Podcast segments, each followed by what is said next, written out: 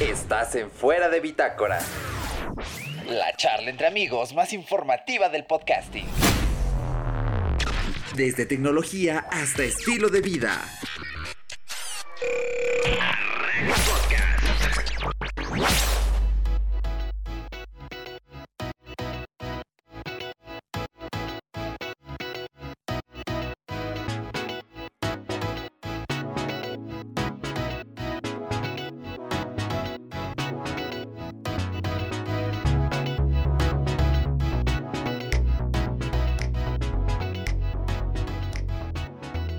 Lo mejor de todo es que el branding de este podcast con una nueva temporada está al 100% porque no solamente estamos renovando el contenido, no solamente vamos a estrenar algo nuevo en este podcast, sino que venimos con toda la energía y toda la positividad, si es que existe esa palabra, de crear e innovar fuera de bitácora.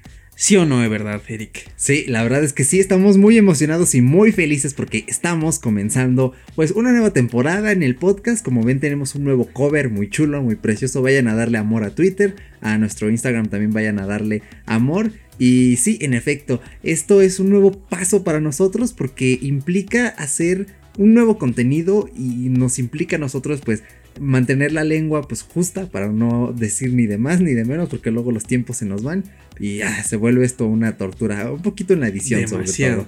Pero estamos muy contentos, esto es Década Geek, es nuestro nuevo eh, formato de revista. Vamos a estar tratando cada mes, a lo mucho cada dos meses, porque ahorita está sencillo, ¿no? Te decimos, sí, sí, sí, Venimos, estamos ahorita reunidos, pero ya cuando empieza a ponerse dura la facultad, pues ya es cuando dices, híjoles, mejor para la semana que viene grabamos, porque... Me está estrangulando un poquito la escuela, sí suele pasar bastante. Eso es lo que queremos evitar, pero nos van a tener aquí hablando desde actualidad hasta películas y series que ya irán viendo la estructura con el pasar del tiempo, bueno, el pasar de extremos esto. Ajá, que sea menos de hora y media más a sí, proponernos, sino ya en la despedida veremos. Entonces, estamos muy contentitos y ¿qué es lo primero que vamos a hablar en este podcast, Paco? Bueno, comenzamos el año un poco raro e incluso violento, por así decirlo entre comillas, porque vivimos en México, señores, este podcast es mexicano, supongo que muchos, muchos lo saben.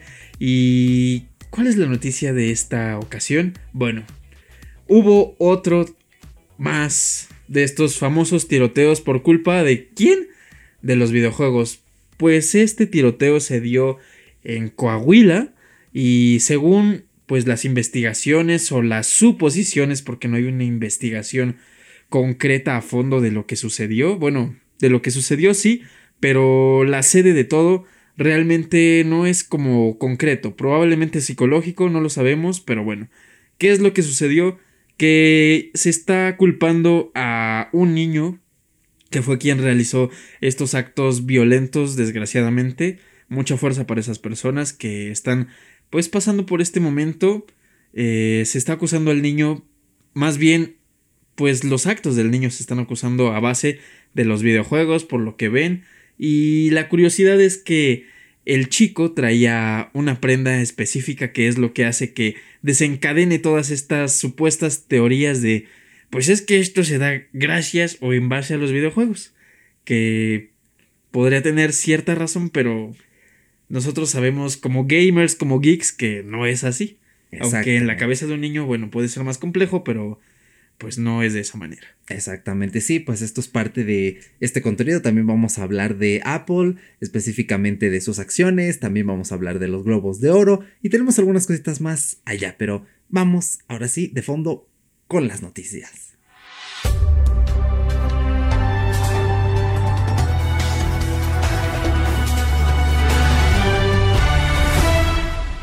Así es, ya pasó nuestra cortinilla de noticias que algunos dirían cliché, pero a mí me gusta porque le da un tono de seriedad, es muy corta y muy concisa. Y sí, en efecto, ya nos comentó Paco, pues eh, esta noticia triste, trágica, ¿no? Eh, amanecimos, vimos los titulares. Eh, la cosa es que ese chico concretamente tenía una playera que decía Natural Selection. Y este famoso, pues, bueno, es una frase por así decirlo, pero bueno, vámonos concretamente a ¿Qué desencadenó esto? Bueno, Natural Selection es un videojuego que ya pues tiene un tiempo atrás que salió aproximadamente remontado en el 2002 y la investigación se dio concretamente por Miguel Ángel Riquelme Solís, que es el gobernador de Coahuila, que bueno, al pues indagar el título de este videojuego, bueno, al indagar esta frase encuentra este videojuego y entonces empieza a ligar las cosas sin llegar a una pues a un a una conclusión, entonces creo que no tiene muchísimos fundamentos como para decir es que es la culpa del videojuego, entonces creo que se necesitarían meterse más en este tema y no sé, creo que se me hace una locura que se pues se etiquete de esa forma tan concreta o tan voluble el decir que los videojuegos tienen la culpa, porque creo que no, es la sociedad misma e incluso los medios podrían modificar todo esto, pero pues sabemos que sucedió esto y no sé, está horrible. Y esperemos que suele. Que, que, pase menos, vaya. Que pase menos y que todo pues vaya reduciendo en cuanto a violencia. En cuanto a todas estas cosas que ya estamos, entre comillas, acostumbrados. Sí, porque, sea, realmente parece como que vieron, ¿no? ¿Qué pasó? La playera, dijeron, a ver, busquen Google qué es Natural Selection, como no deduciendo que es una frase que pues, selección natural, ¿no? Y que pues, lo puede tener cualquier playera porque pues, es una frase popular, científica, o sea, es parte del lenguaje cotidiano, ¿no? Selección natural. Eh, vieron que era un mod de Half-Life, que es un videojuego súper popular, ¿no? Todo el mundo quiere una tercera entrega de Half-Life, que nada más no la vemos llegar. Vemos llegar un juego en realidad aumentada, no, perdón, virtual, pero no vemos la tercera parte.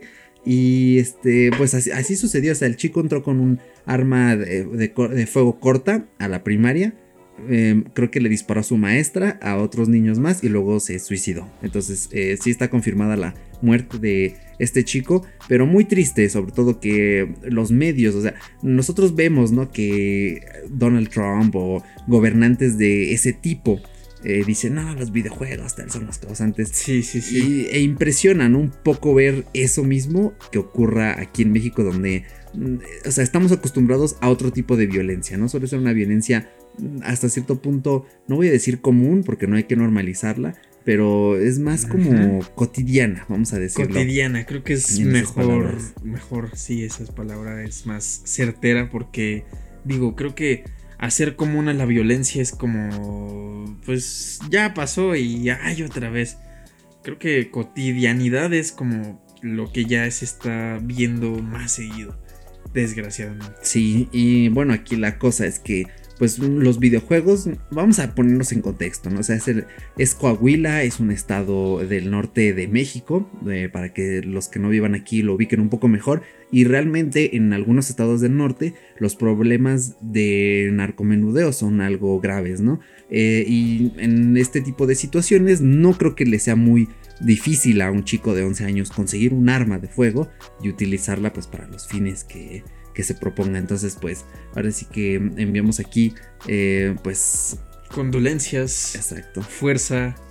Y pues más que nada, tratar de reflexionar un poco más las cosas. Digo, la mente de un niño y la de un adulto es completamente distinta, pero bueno, creo que hay que tener conciencia, hay que tener conciencia y pues no sé, la sociedad cada vez está un poco más difícil, pero hay que tratar con ellos, ¿sí o no? Sí, y sobre todo si se hacen eco de estas noticias sensacionalistas que hacen los medios, mm, hay que investigar un poco más, no se las tomen a fondo y sobre todo pues informen a sus familiares, a sus amigos, sobre todo a los familiares eh, más grandes, ¿no? Porque ellos son los que tienen esta brecha tecnológica un poco más grande y normalmente son, son los que más fácil caen entre las noticias sensacionalistas y las este, fake news. Entonces sí, ojo a esto, informen y pues vamos a pasar a una noticia un poquito más feliz, pero igual relacionada con el mundo tecnológico. Muy bien, me encanta la cortinilla ahí con el ukelele. Es en vivo, ¿eh? Las cortinillas son en vivo, ¿eh? Completamente. No hay Y- fake, tú. todo Es- es real, todo es real. Exactamente. Y bueno, hablando de videojuegos, eh, aquí tenemos ya una connotación un poquito más positiva.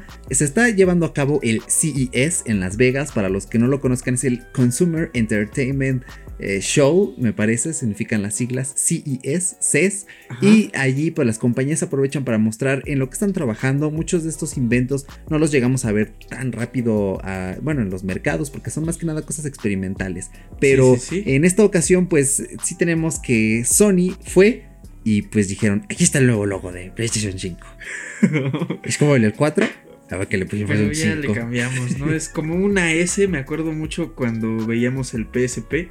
Pero pues sí parece como un 5 de Spider-Man 5 de la clásica. Digo, creo que todos ya conocíamos el logo, ya, lo, ya nos lo imaginábamos, supongo. Pero bueno, PlayStation dijo, ¿sabes qué, carnal? No era oficial, pero ahora sí ya es oficial el nuevo logo. Sí. Y es este, ya lo habías visto, pero pues es este. Este Sí. es el que va a traer el nuevo PlayStation 5. Vas a ver esta serigrafía en, nuestro, en nuestros nuevos, pues, consolas. Entonces, ya no es una sorpresa, ya era una filtración lógica, supongo. Los que son fans, pues bueno, ya se habían dado cuenta. PS1, PS2, PS3, PS4, PS5, entonces da lo mismo, da lo mismo. Pero pues qué bonito, qué bonito. Sí, también tenemos algunos datos de, bueno, que ya sabíamos que ya había dicho Sony, ¿no? El SSD, esos Sí. detallitos, que iba a tener este un lector eh, Blu-ray 4K, ya era hora, ya debía de tenerlo. Era al- algo que se esperaba en el Play 4, ¿verdad? Sí, en el parece. 4 Pro y no, no, ajá. no lo tenía, pero afortunadamente ya, entonces cada vez se va materializando más esto. Ya no tardamos, como que Sony está así de picándonos poco a poquito, es como de, oye, oye, oye, ahí, ahí viene, ahí viene, ahí viene. ahí viene", entonces, de, Ve ahorrando, ve ahorrando. Sí, entonces ya poco a poco, yo siento que va a haber un gran salto en esta generación, sobre todo por Demasiado. el SSD. Los gráficos ya veremos, pero si tienen Play 4, sigan disfrutando su Play 4 porque es un maquinón, tiene un catalogazo. Entonces, pues también no se precipiten. Hay rumores, hay rumores de que por ahí eh, Sony va a confirmar más cosas. De hecho, el CEO de Sonic, en, bueno, no es el de Sony eh, Entertainment, me parece, que es la división de, de- de PlayStation, eh, dijo que todavía no presentan la característica, la, la más importante, la más rompedora. O sea, sí Changos. dijo, lo- el control va a estar bien chido, va a tener acaso una vibración áptica, ¿no? Para cuando juegues este Gran Turismo y derrapes, pues sientas en el control. ahí. Sientes así que realmente estás en el mo en el automóvil, no sé, algo así. Aparte con el audio 3D, Ah, sí. el audio 3D creo que le va a dar un impulso cañón. ¿eh? Sí, tener audio 3D o, Do- o Dolby Atmos realmente es una diferencia bastante notoria. Y la cosa aquí es que, ¿qué será eso que todavía no presentan? Algunas personas dicen retrocompatibilidad. Podría ser, creo que es una muy buena opción. Ya te ahorrarías unos cuantos pesillos. Y no sé, a lo mejor gadgets. Porque pues si va a haber este compatibilidad con los gadgets anteriores, como fue, bueno, eso lo vamos a decir más adelante con Xbox, eh, que vas a poder utilizar lo que ya tenías del One con el nuevo y que hicieran lo mismo con el PlayStation 5 con el gadget del 4.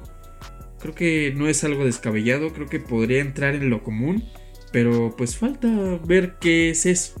Entonces, no tenemos idea, nos comen las ansias y obviamente tenemos muchísimas ganas de al menos echarnos una carrera ahí en el en el Forza, ¿no? Ahí en el PlayStation Sí. 5 cuando salga, acá con la vibración y todo el pex, entonces no sé.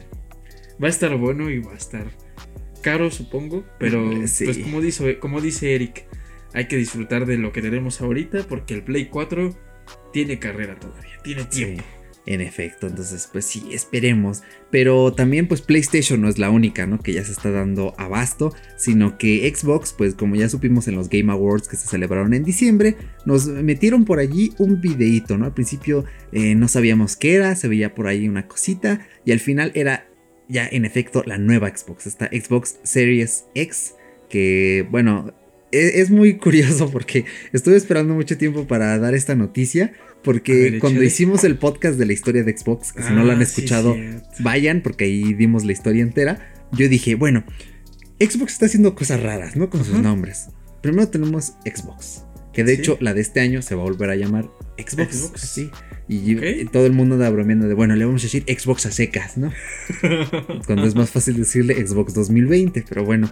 eh, Hubiera después. sido un nombre interesante. Sí, pu- puede ser. Ya después dije, bueno, ya que la anterior se llamó Xbox 360, pues lo lógico era que la siguiente fuera la 720. 720. Hasta en la película de Gigantes de Acero habían ahí unos anuncios, pero Sí. no se dio. Y le pusieron One porque su objetivo era que tuvieras todo en uno, ¿no? Un asistente de voz, un entretenimiento Ok. en casa y videojuegos.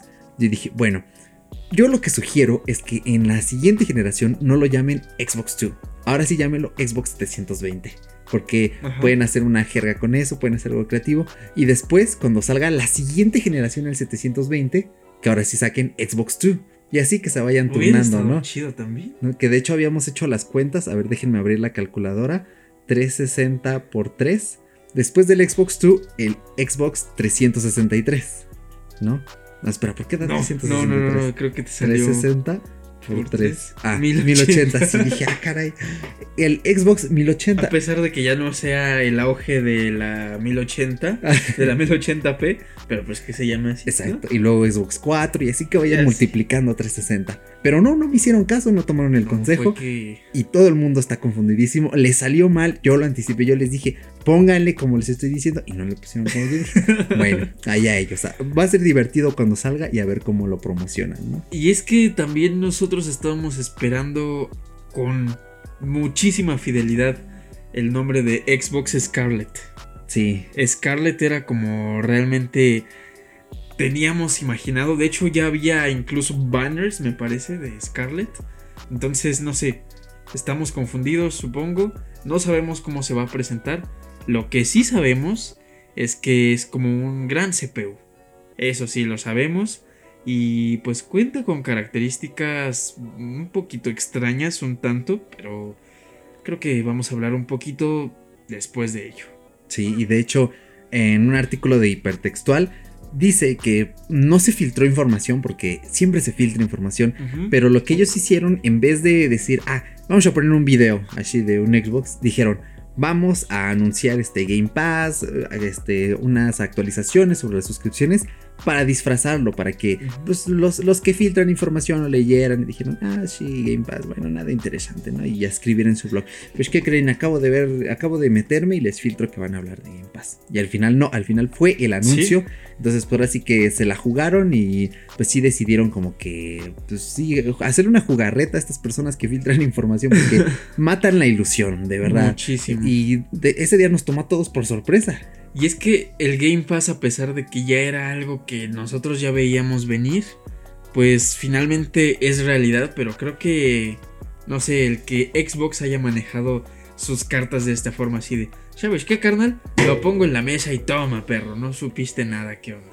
Exactamente. De hecho, en los bien. ensayos, en lo que sea Phil Spencer, Ah, sí, sí, era este, pues sí, ensayar como si fuera una cosa del Game Pass y funcionó, funcionó bastante Así bien. es. Creo que las compañías deberían tomar nota de esto y eh, hacer lo una mismo. buena estrategia. Porque de verdad las filtraciones son lo peor que hay en eh, últimamente en el mundo tecnológico. Todavía recuerdo que eh, igual en los Game Awards nos presentaron Resident Evil 3. No, fue un, fue un poco antes en un este en un play- en un evento de PlayStation, pero ya se habían filtrado unas imágenes.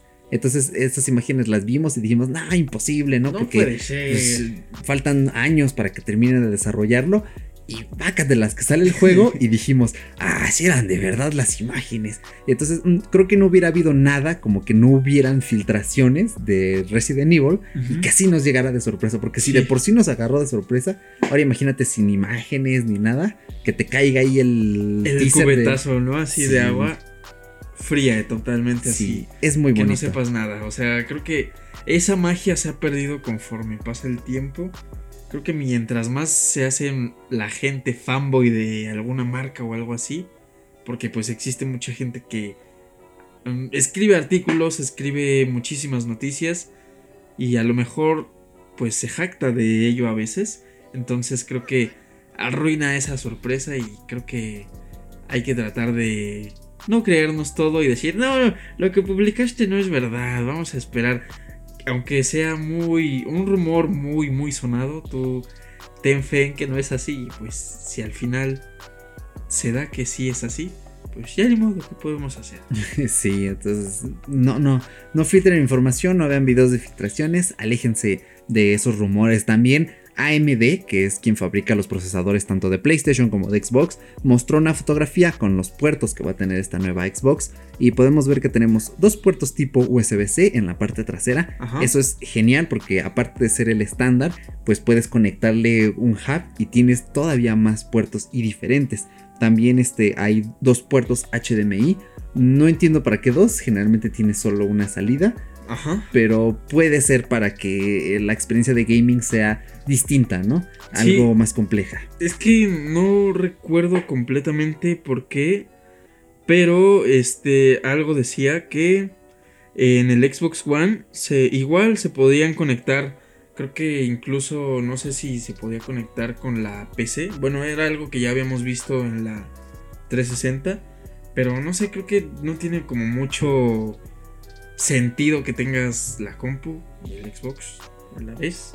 Mm, pues quién sabe, pero a lo mejor, pues, es, pues si se descompone uno, pues lo conectas en el ah, otro HDMI. Pues es que hay gente que sí le pasa, entonces, pues. Eh, bueno, así como trae dos puertos, que traiga dos cables, ¿no? Me imagino. Sí, puedes. Pues, digo, bueno.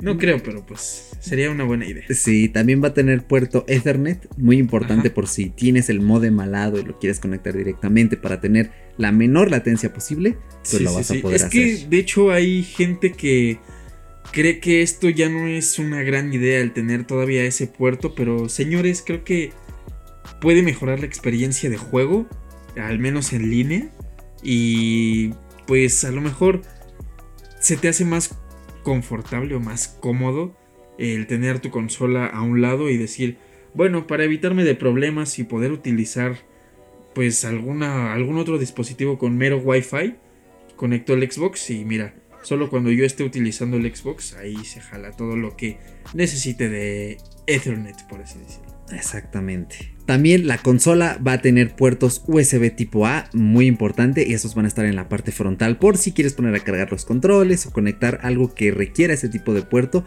pues lo vas a tener a la mano. Y estos son hasta ahora todos los detalles que tenemos de la Xbox. También sabemos que va a ser compatible con los mandos de la Xbox One, que son mandos muy buenos, eh, sólidos, eh, eficientes. Y creo que ya son todos los detalles, ¿verdad? Que tenemos de esta nueva consola. Sí, el único problema de Xbox siempre ha sido, como siempre, las pilas. ¿Por qué? No sé por qué hacen las cosas mal esta gente. Mira, PlayStation lo hizo desde su consola número 3, incluso en el 2 ya había eh, prototipos donde podías comprar un control que se podía cargar, pero no sé, podría, podría ser ecológico Microsoft y decir, ya no te voy a estar castrando con estar comprando pilas cada mes, cada dos semanas y mira ya. Conecta tu control, cómprate el kit carga y juega, pero mejora eso, optimiza eso, por favor, Microsoft. Te lo pedimos los que somos de la caja X, así de corazón. Sí, bueno, ya veremos, todavía no dan esos detalles del control. Sí hay fotografías, hay comparaciones, pero pues los mantendremos al tanto si nos enteramos de algo más. Así que vamos con la siguiente noticia. Y vamos con la siguiente noticia que pues aparenta bastantes cosas porque estábamos engañados por un cierto momento hasta el día de hoy las personas de fuera de Bitácora y bueno, las personas que llegasen o llegaron a leer este artículo saben que a día de hoy la pues poner la pantalla en modo nocturno por la noche realmente no te ayuda a conciliar el sueño en la totalidad porque bueno, aquí juega muchísimo el papel de los colores, los brillos, porque bueno, estamos acostumbrados a que bueno, en la noche ya, ya le bajo al brillo. En el día pongo una luz que obviamente sea óptima o que sea más, pues, visible o cálida si tú quieres. Entonces, de esta manera, nosotros ya tenemos como un reloj biológico, de alguna forma, de, bueno, de nuestra vista.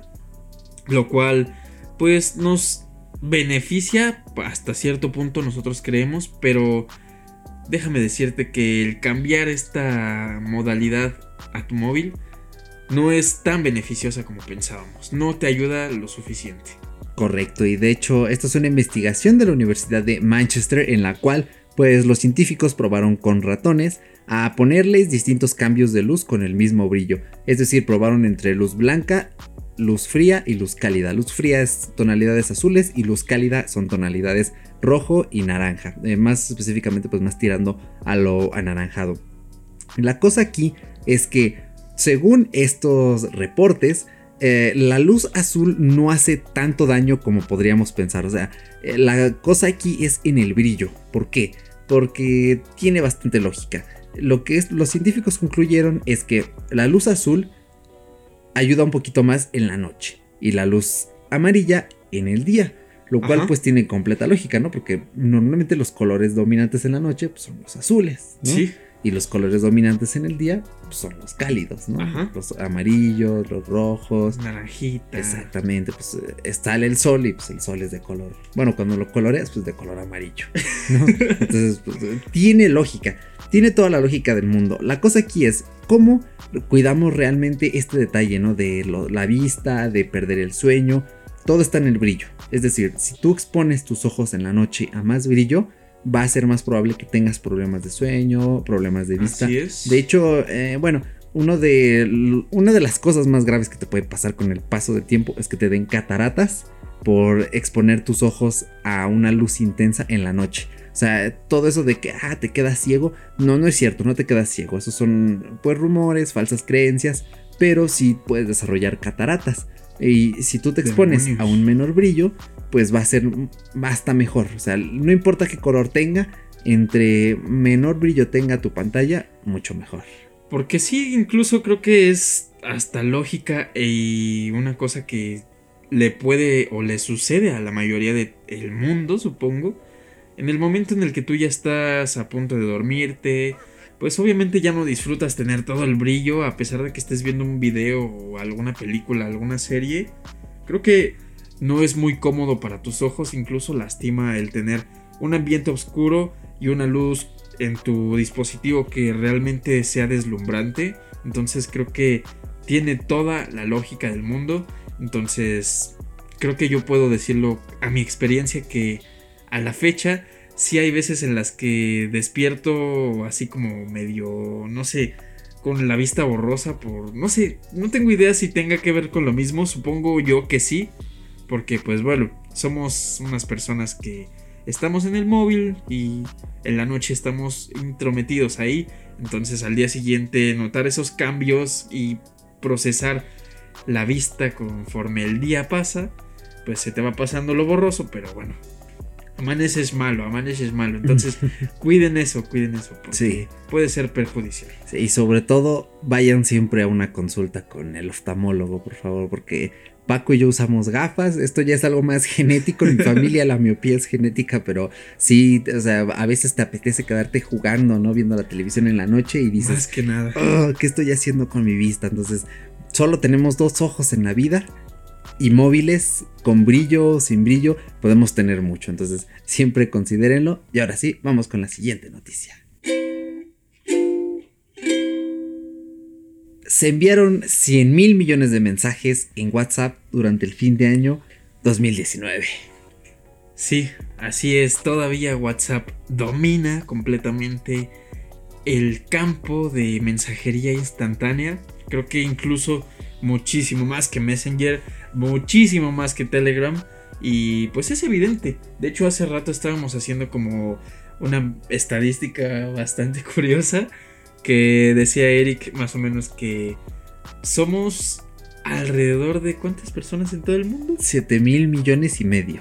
7 mil millones y medio. O sea, te pones a pensar esa cantidad y dices, no, es que no tengo idea, no tengo idea cuántos ceros son así, no, no tengo idea. Entonces, si te pones a pensar, es, ¿cuánto dijimos? Las...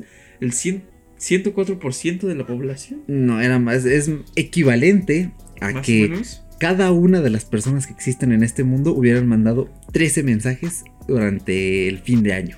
O sea, todas. Imagínense un bebé incluso allí mandando mensajes. Feliz Navidad, este cuates. Feliz Navidad, jefa. ¡Feliz ¿Sí? año nuevo!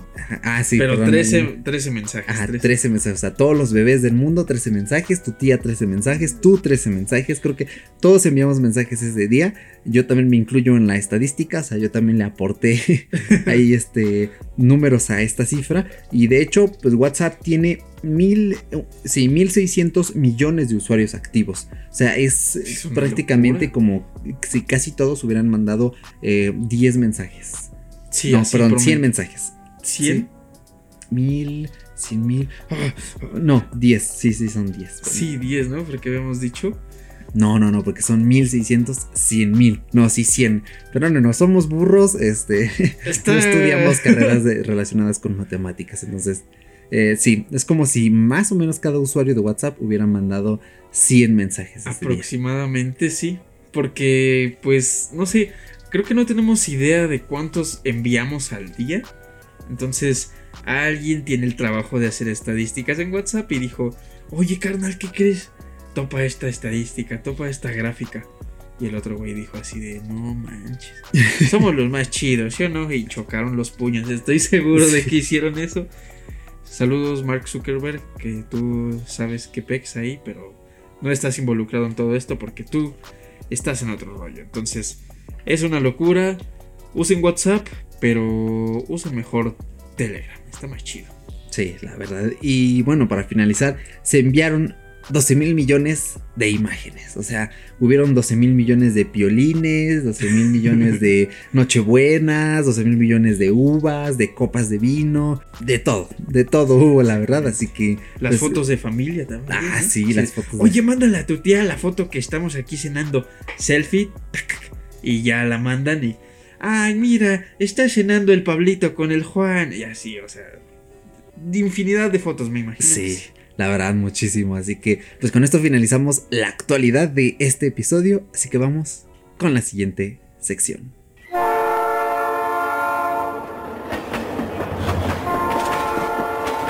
Ahí viene el Expreso Geek.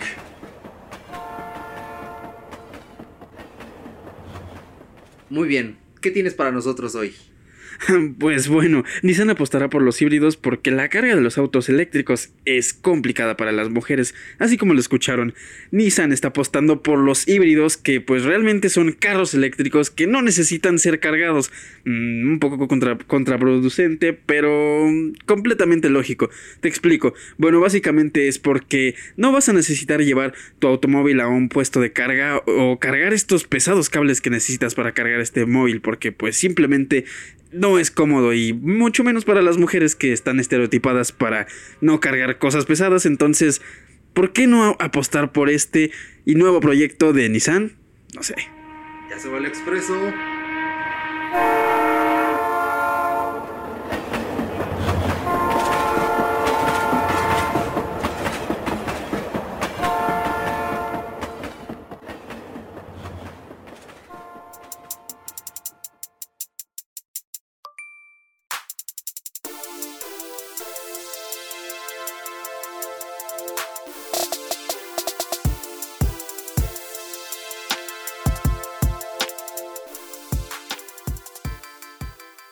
Y ahora vamos a hablar un poquito de Apple, nuestra compañía preferida, así que les vamos a dar mm, algunos temillas relevantes, pueden ser de actualidad, pueden ser opiniones que tengamos de algún producto o alguna cosilla relacionada al mundo de esta increíble manzana mordida. Así que cuéntanos Paco, ¿qué tenemos el día de hoy?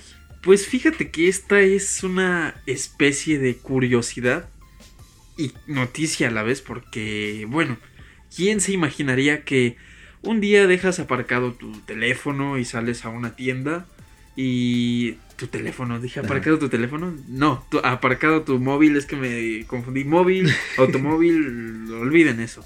Dejas aparcado tu Auto. automóvil, tu auto, así ya, para no hacernos bolas, ¿no? Dejas aparcado tu automóvil, bajas a una tienda, pero dejas las llaves encajadas en el móvil y de repente... No, no, no, en el auto. En el auto, en el auto. Ay, Dios. GTA, ¿por qué me haces daño? Entonces, dejas las llaves en el automóvil y regresas y ya no está tu auto. Pero, ¿cómo recupero mi auto? Pues simplemente dejé mi iPhone ahí y busco mi iPhone y encuentro mi, mi auto. Entonces, Eso fue lo que le pasó a una chica que le pasó exactamente lo que les acabo de decir. Simplemente bajó a pues a comprar algo, no tenemos mucha idea de lo que hizo. Dejó las llaves en su auto y su iPhone también, entonces cuando ella pues salió, afortunadamente tenía una amiga cerca y le dijo, "Oye, ayúdame a tratar de pues buscar mi auto con mi iPhone, supongo que podría funcionar." Y en efecto, ya tiempo después, pues encontraron el auto aparcado en algún, pues en algún sitio residencial me parece. Y pues se trataron de dar cuenta de que, bueno, más bien se dieron cuenta de que uno de las personas que vivía ahí fue quien, pues, fue el mañoso y dijo, mira, un auto gratis, cámara, ah, trae un iPhone, ah, trae una cartera.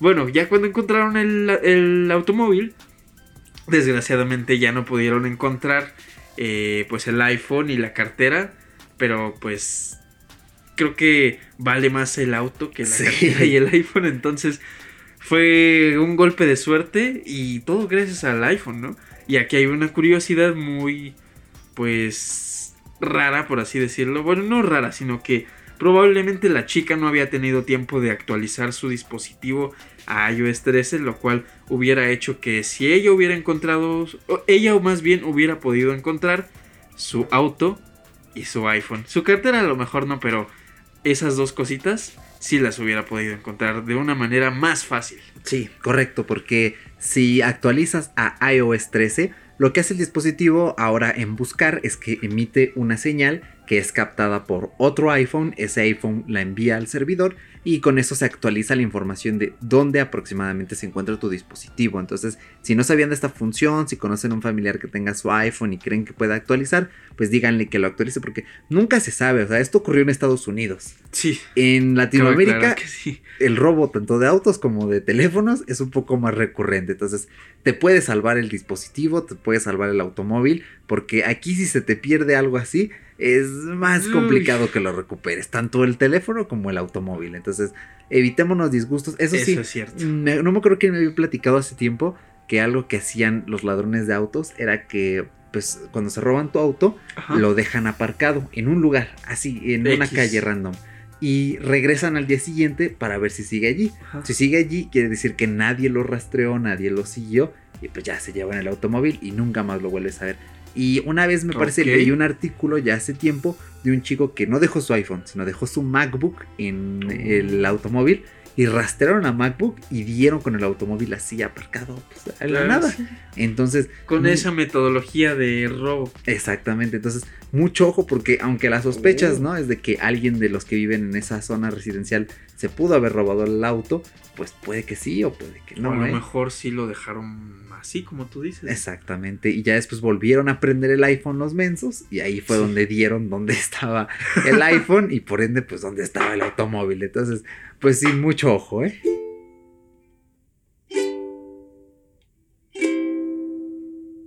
...2020 comienza muy bien para Apple. Ya habíamos visto justamente hace un año que las acciones iban en picado, de hecho tenían un valor de 142 dólares.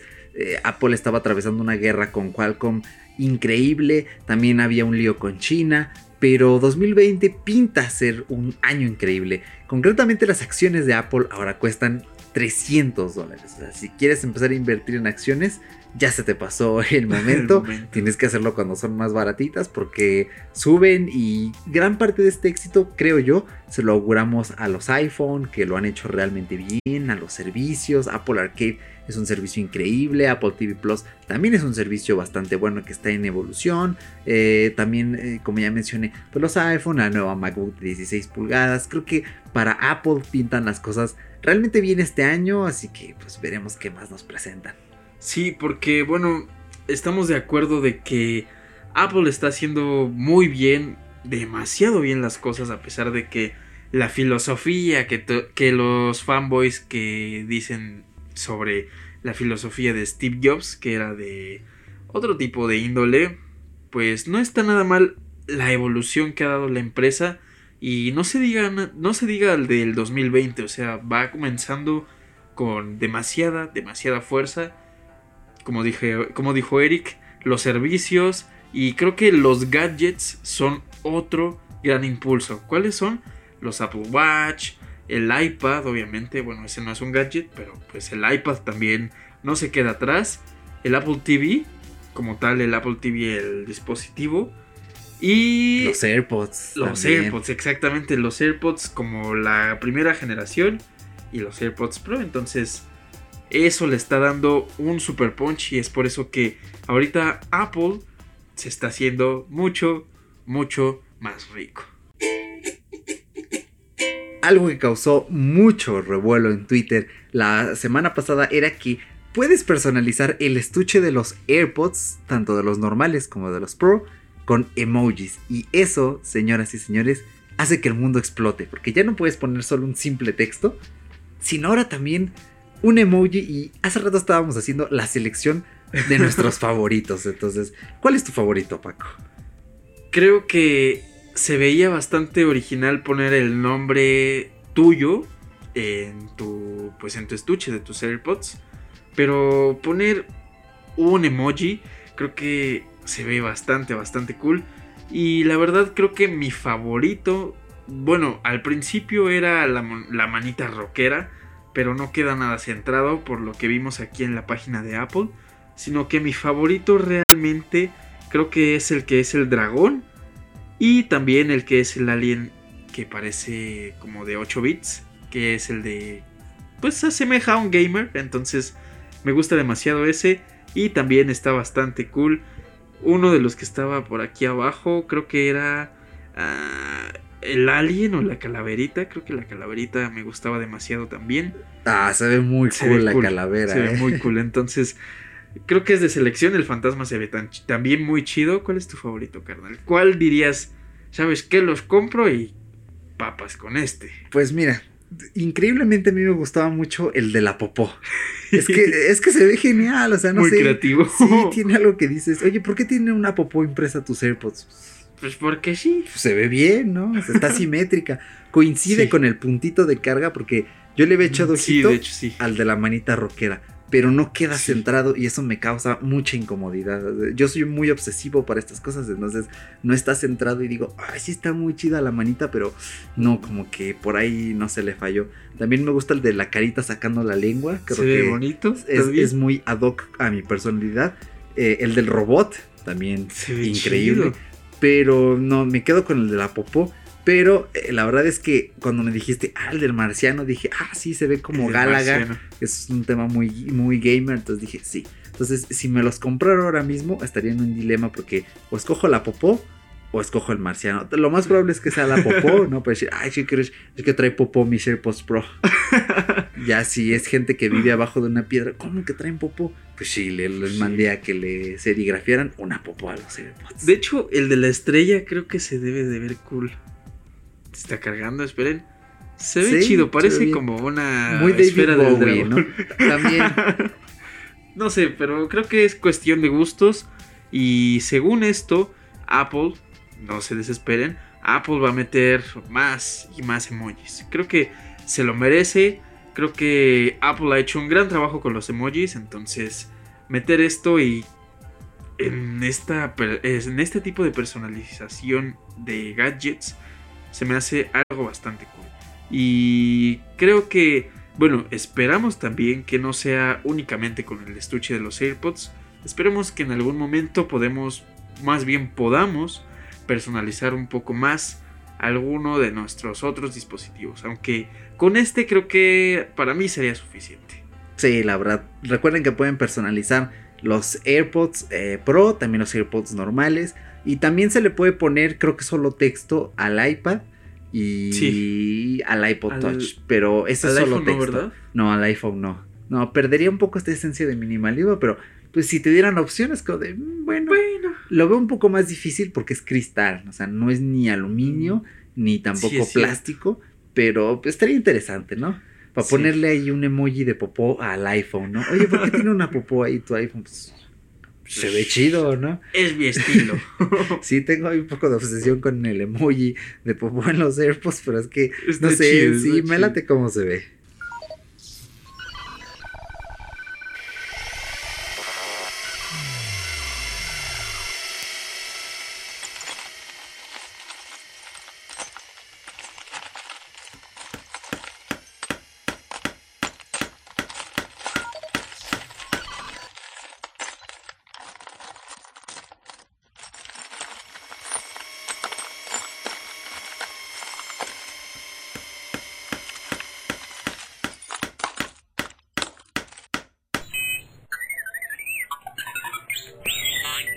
Bienvenidos a Inventa Inventos. Esta es una sección que llevamos planeando desde hace mucho tiempo. Fue una idea muy irreverente que se me ocurrió junto a Maldástico, que ya lo tuvimos en un episodio la temporada anterior, y a quien le mando un saludo. ¿Y qué vamos a hacer aquí? Bueno, nos apetece ponernos en los zapatos de los diseñadores de productos de las compañías. ¿Qué pasa cuando trabajas en una tecnológica? En Motorola, en Samsung, en Huawei, y te dicen, ¿sabes qué? Hoy queremos hacer algo distinto. Hoy queremos inventar algo que el mundo ya ha visto, pero nosotros lo podemos hacer mejor. Así que a eso vamos, ¿a qué no, Paco? Claro que sí, creo que en este momento me siento completamente como Xiaomi o Xiaomi, como prefieran llamarlo. Entonces, si todos, bueno, conocen Xiaomi, es una marca que ha hecho las cosas también muy, muy bien en cuanto a tecnología y estilo de vida, como este podcast, bueno, como fuera de bitácora. Pero aquí lo que es lo irreverente se hace realidad, se hace solamente una idea.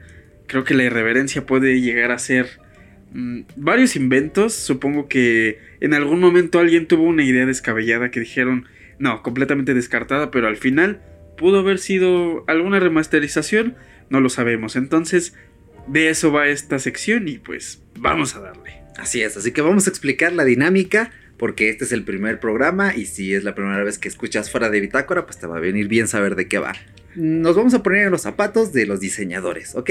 Paco y yo hemos seleccionado un, un invento, algo que ya existe, una cosa X, Ajá. ya le diremos cuál es. Entre los dos la seleccionamos. Ahora, vamos a echar un volado, vamos a girar una moneda, un flip a coin, y eh, el que gane va a ser el entrevistador. Y el que no haya ganado le va a tocar desarrollar ese producto. En esta ocasión. ¿qué vamos a, a remasterizar el día de hoy? Bueno, en este en esta remasterización como primera edición, nosotros decidimos tomar básicamente una cosa que la mayoría tenemos, un sofá.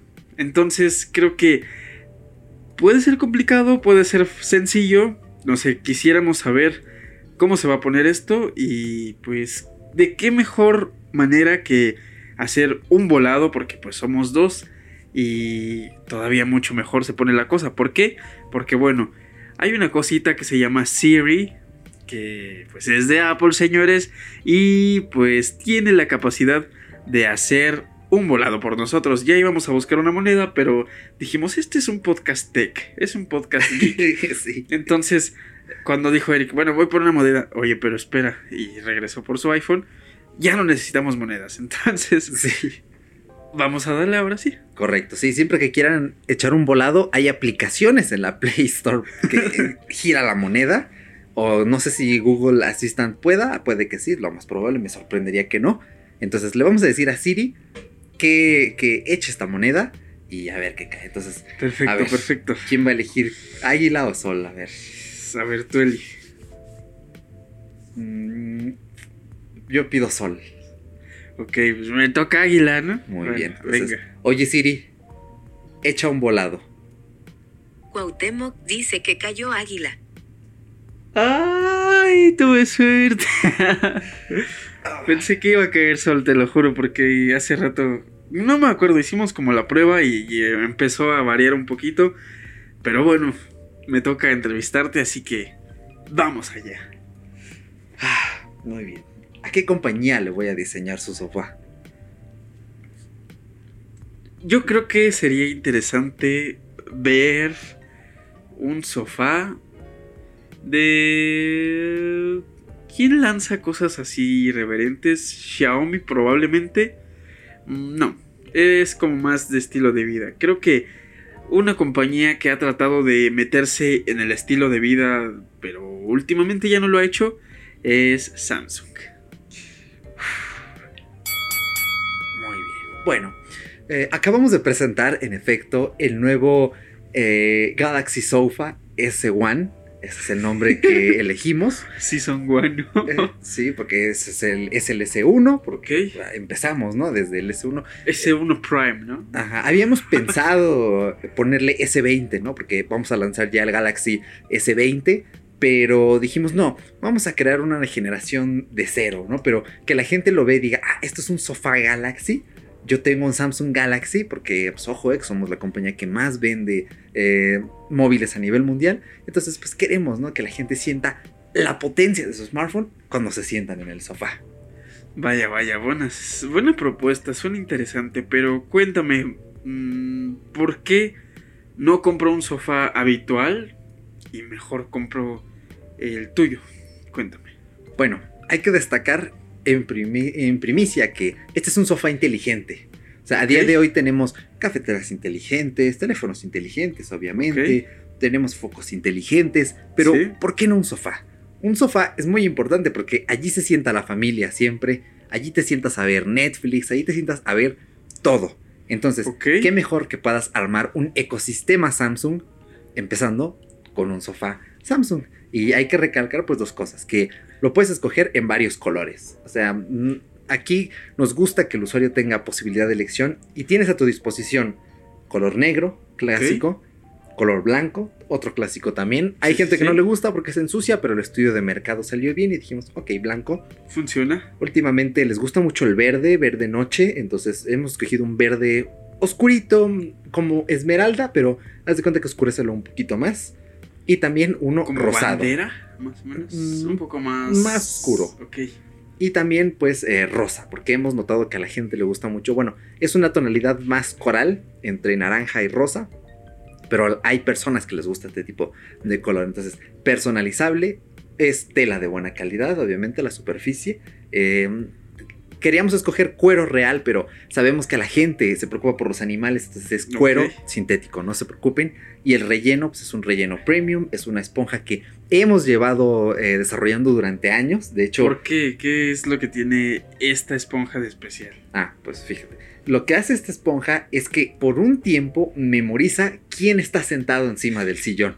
Eh, quiero recalcar que este sofá lleva dentro nuestro procesador Exynos, el más reciente. Entonces, eh, tiene un sensor, el sofá, y la esponja tiene un poco de, de memoria física. Es decir, Ok, tú te sientas. Vamos a hacerle cuenta que eres el padre de familia. ok. Te sientas y el sofá se amolda a ti Ajá. rellena las partes en las que necesitas estar más cómodo, pero también deja vacías aquellas que- en las que quieres estar completamente sentado. Esto pasa tanto en la tapa de abajo como en el, La cuando- parte del exacto, respaldo. en el respaldo.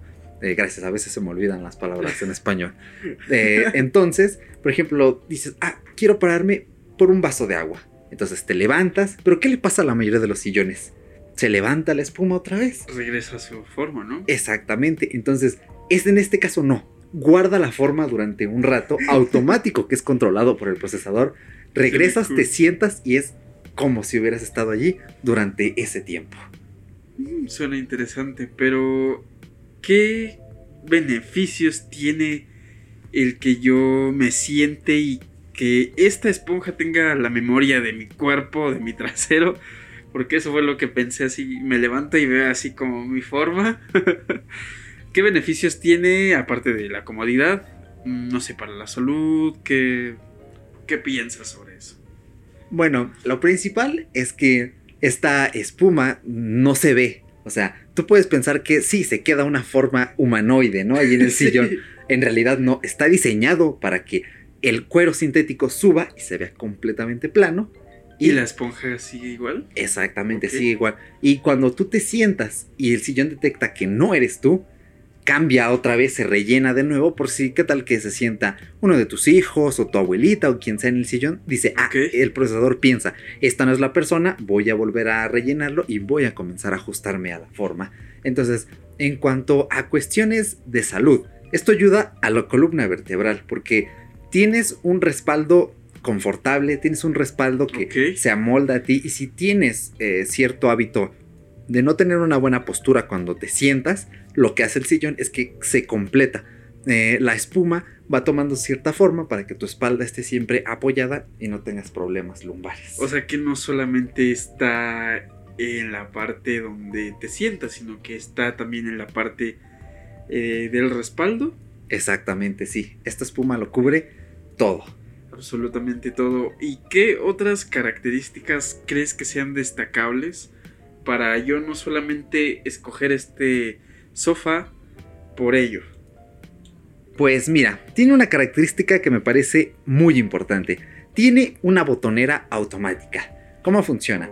En el momento en el que tú te sientas o en el momento en que presionas un botón, se abre una compuerta muy pequeña en el, en el caso de los posabrazos. De hecho, este sillón tiene la ventaja de que puedes poner, digamos, como posabrazos entre los asientos, como si estuvieras en el cine, que ok. eso es otra característica, el modo cine, por si quieres recargarte o si quieres poner algo en el posavasos. Y cuando se despliega esta compuerta que está incluida en cada uno de los posabrazos, tienes accesos directos. Es decir, tú conectas tu televisor inteligente con el sofá y tienes botones de Netflix, de Amazon Prime, ahora incluimos uno de Apple TV y de algunas otras plataformas populares. Próximamente va a estar un botón de Disney Plus. Entonces, tu televisor está apagado y dices, ok, yo me voy a sentar a ver Netflix. No necesitas agarrar el control y prenderla, sino que te sientas, se abre la compuerta, presionas el botón de Netflix y se enciende el televisor con Netflix. Cabe destacar que esta característica es compatible con televisores LG recientes y obviamente con nuestros televisores Samsung, que es con lo que funciona más rápido y la sincronización es casi instantánea. O sea que yo necesito necesariamente, bueno, no necesariamente, pero la experiencia es óptima cuando yo tengo una pantalla Samsung y un sillón, bueno, un sofá Samsung. Correcto. ¿Y qué hace la diferencia entre yo tener el control de la misma pantalla a tener esos accesos directos eh, en el sofá? Que ahora ahorras tiempo y sobre todo a veces el control remoto se pierde, es una molestia, pero si quieres controlar el televisor, el contenido, el sofá incluye Bixby, nuestro asistente virtual. Entonces presionas el botón de Bixby y le dices a Bixby, busca esta película en Netflix. Y está abierto Netflix, te lo busca y te pone el contenido. Sin que tú necesites recurrir a Assistant o cualquier otra de esas, ¿no? Exactamente, por ejemplo, le puedes decir Bixby, apaga el televisor. Se apaga el televisor y si lo quieres configurar, el respaldo se recoge, eh, bueno, el reposabrazos, se cierra la compuerta y es como si no hubieras estado allí. ¿Y es completamente un sofá sofá o tiene sofá cama o es extendible o algo por el estilo? Por ahora no están nuestros planes hacer un sofá cama. Creemos que esta es una funcionalidad que por ahora se ajusta mejor a los salones, al living room, donde está toda la familia o donde están ciertas personas en cierto horario. Pero no descartamos en el futuro hacer un sofá cama, porque claro, hoy en día las casas son más minimalistas, más pequeñas. Entonces, qué mejor que tener en tu propia habitación un sofá que es cama, tiene Bixby, puedes controlar Netflix. Creo que es el futuro, pero por ahora solo tenemos esta línea de sofás. Y mi última pregunta.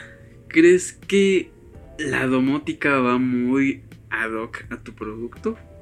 Por supuesto, este sofá es inteligente al 100%. De hecho, le damos la opción al comprador de que puede incluir Bixby o puede incluir Google Home en caso de que no tengan una televisión. Samsung.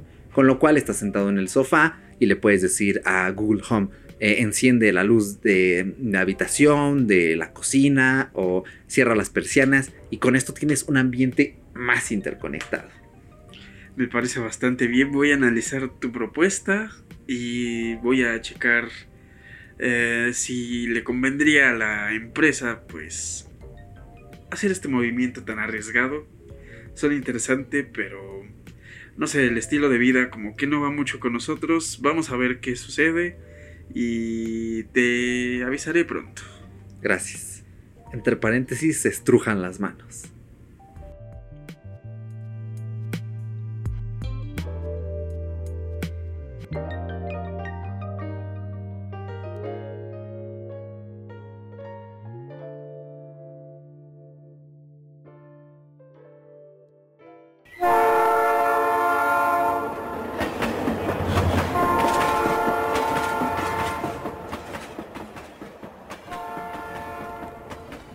TikTok tiene una grave vulnerabilidad que permite acceder a los datos del usuario. Así es como lo escuchaste.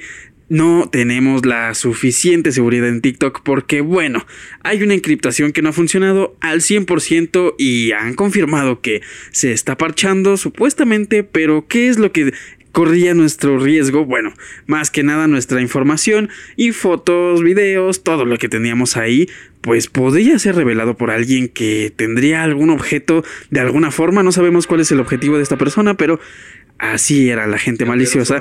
Y pues bueno, eso es el Expreso Geek de esta ocasión. Muchísimas gracias. Hasta luego. Bye. I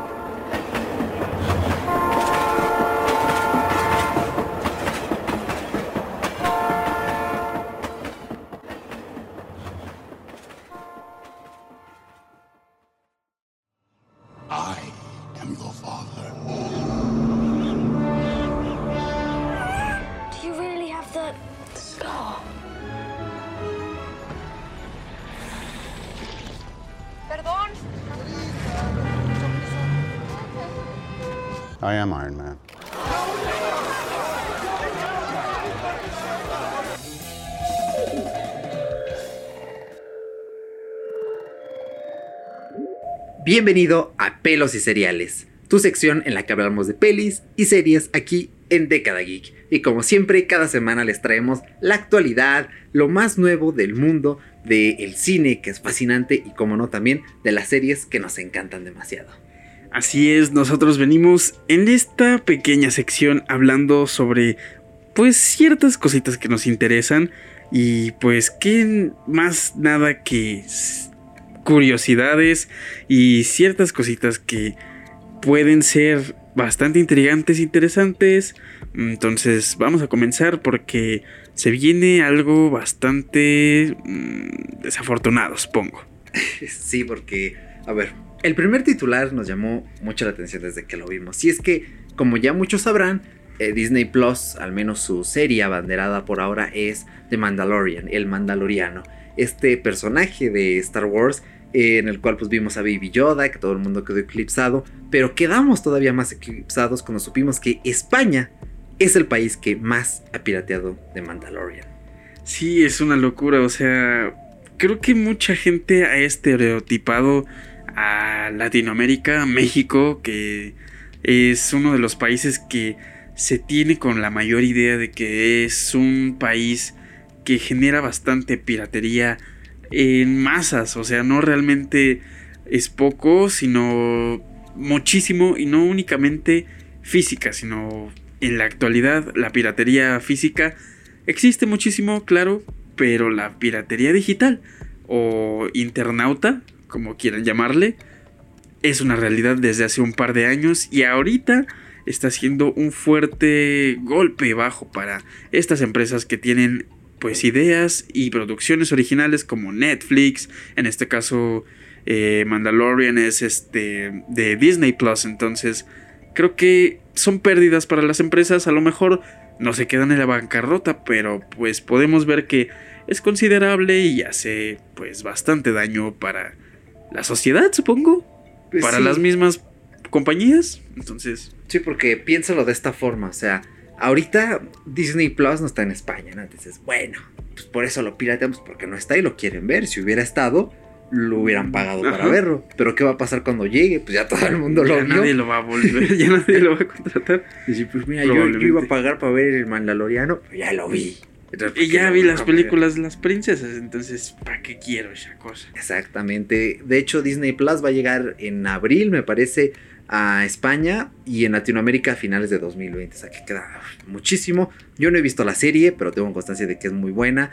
Me da cosa piratearla, pero yo creo que sí lo voy a hacer porque he recibido tantas cosas, he, evitado tantos spoilers, así como en Matrix, así yéndome hacia abajo, y, oh, no esquivando todos los todos los spoilers. Exacto, entonces ya, necesito verla sí o sí porque me van a arruinar la serie. De hecho, la principal fuente es eh, Piracy Monitor, que monitor de piratería se llama la página, y nos dice que em, de todos los países que están aquí, eh, algunos como Australia y Nueva Zelanda, que son países en los que ya está la plataforma, siguen teniendo índices de piratería, pero bueno, creo que es lo normal, ¿no? O sea, dices, bueno, a lo mejor no quiero o no puedo pagar Disney Plus. Ok. Pues ni modo, ¿no? Pues básicamente, al final de cuentas, es la sede probablemente de donde se estrena este servicio. Digo, es raro porque Disney es una compañía estadounidense. Sí. Entonces, no sé, es extraño que en Estados Unidos no exista este servicio disponible, debe de haber un porqué y tal vez esto de lo que estamos hablando es uno de los motivos, no tenemos idea, pero pues es interesante saber que contenido tan, tan, tan nuevo ya esté siendo explotado de esta forma y en masa, porque hay una estadística que está súper, súper avanzada y pues no se diga más, hay que esperar y a ver qué sucede, porque la piratería es muy difícil de detener. Sí, correcto. Bueno, al menos hoy en día el streaming, especialmente de, de servicios de video, sí que ha hecho su labor. ¿eh? Ya Demasiado. Es más, es más común de, "Ah, vamos a ver algo en Netflix en vez de, "Ah, vamos al tianguis por una película. Comprarnos unas tres películas con 30 varos, ¿qué va a valer? Sí, como que ya dices, ok, es más cómodo quedarme aquí sentado y darle play. Y nos olvidamos del el asunto. Pero otra cosa importante también es que la semana pasada se celebraron los Globos de Oro. Para los que no lo Así sepan, los. Globos de Oro son unas premiaciones eh, bastante importantes, relevantes, eh, que hacen gala del mundo de las series, de la televisión y también del cine, incluyendo de las plataformas de streaming. Yo he de reconocer que los Globos de Oro me causan más, eh, ¿cómo decirlo? Más, no emoción, sino más expectación y les tengo como que más... em, ¿Espera? no, es, espera, no, es, ¿cómo, cómo te lo diré? Como que en comparación de los Oscars que no me parecen tan, tan transparentes porque siento que son a veces muy políticamente correctos, los globos de oro Sí. siento que no y son más transparentes, quizá.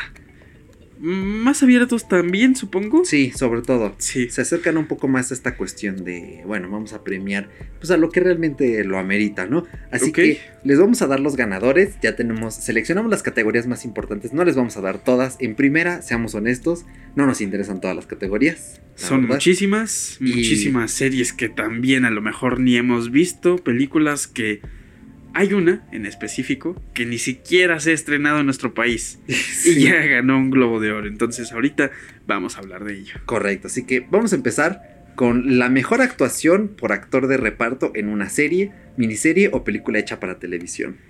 Es nada más y nada menos que Stellan Skarsgård.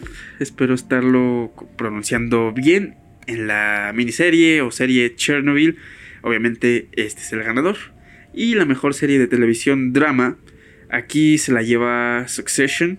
Que pues de igual manera tenemos muchísimas ganas de conocerla. Correcto, estas dos son de HBO, de Chernobyl, pues qué decirles. Es probablemente la serie del año, es también coproducción de Sky y de HBO.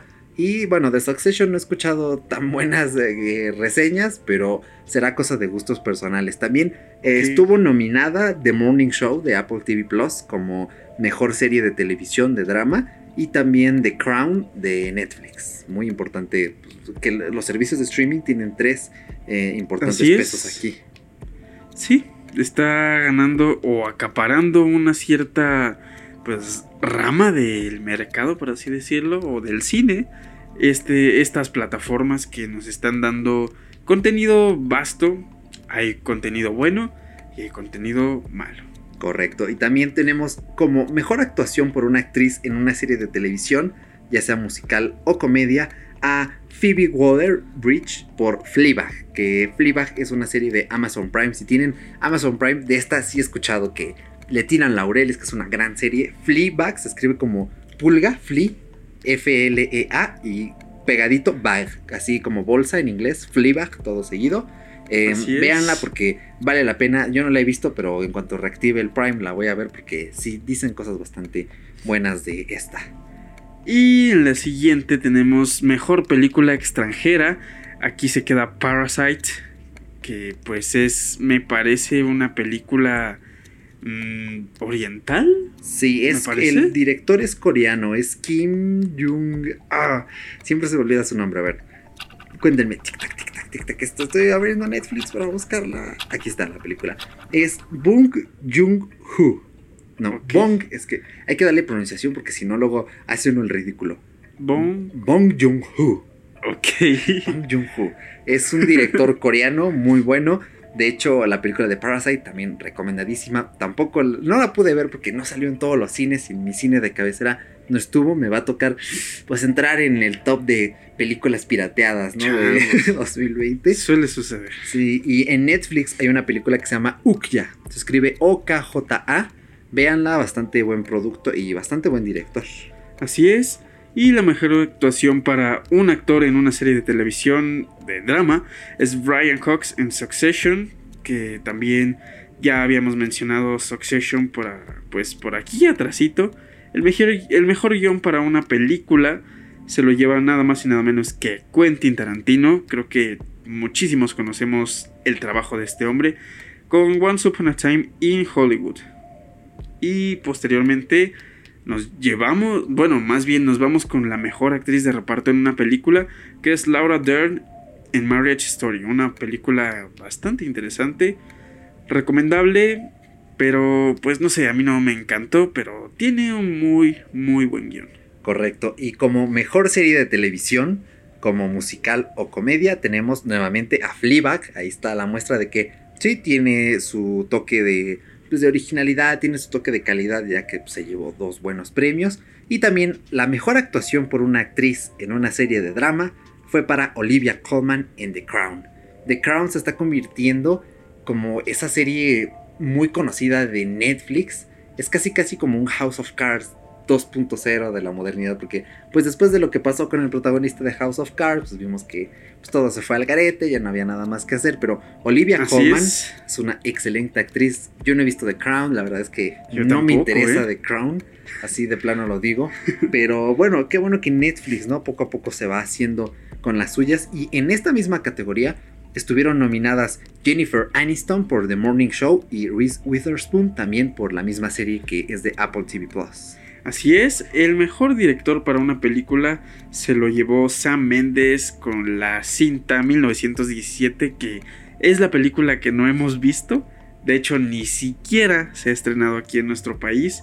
Y entre los nominados se encuentra Todd Phillips con Joker o Guasón y Martin Scorsese, Scorsese, Scorsese con The Irishman. Otra vez también está como nominado Quentin Tarantino con Once Upon a Time in Hollywood.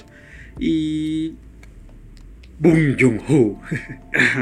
Boom. Nada más te quedas callado esperando a que la pronuncie. Es que.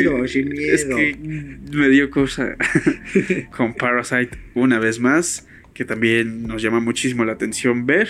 Obviamente tenemos ganas de ver mucho de esto, pero la mayoría, algunas, no nos llaman la atención suficiente. Sí, bueno, en esta categoría de mejor director hay pesos pesadísimos. O sea, tienes a Tarantino que, que, bueno, Tarantino está un poco sobrevalorado, pero sus productos son de calidad.